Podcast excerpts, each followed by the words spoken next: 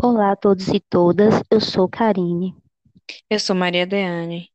Somos discentes da UNEB Campus 11 do curso de Pedagogia.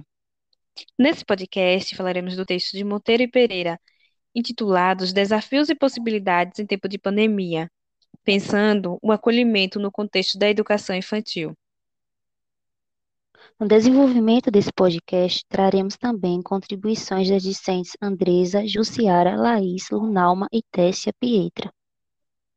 De início, o texto vem nos falando sobre a questão da pandemia da Covid-19. Os impactos dessa pandemia foram muitos à sociedade, como, por exemplo, o isolamento social e algumas restrições, dentre elas, o cancelamento das aulas presenciais.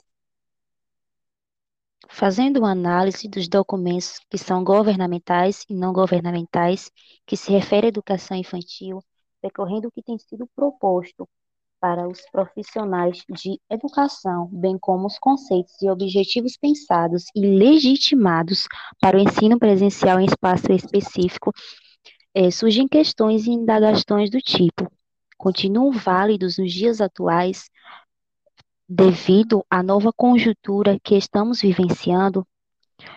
É, desta forma, o que, o que se diz é que as ações não devem ser planejadas para um futuro incerto, mas devemos ter lugar nas condições em que estamos vivenciando.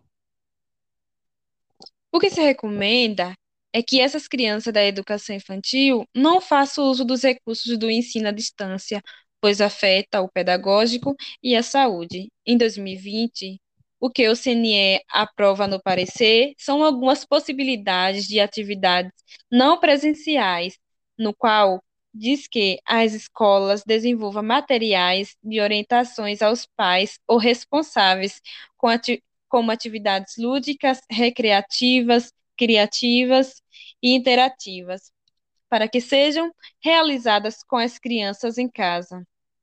E a questão é: como ensinar os pais a ter intencionalidade pedagógica? A partir destas questões, pensa-se que talvez estejamos diante da possibilidade de exercício da construção tão sonhada, relação participativa e respeitosa entre escola e família. E também podemos, e também podemos trazer como problemática de pais que não são alfabetizados ou familiarizados com essa construção. E ao invés de estarmos em progresso, poderíamos estar em retrocesso no acompanhamento desses.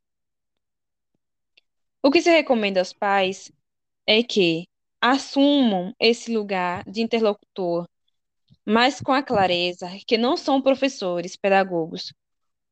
O que é proposto é que se faça um acolhimento e aproximando aos poucos, construindo relações de confiança e engajamento.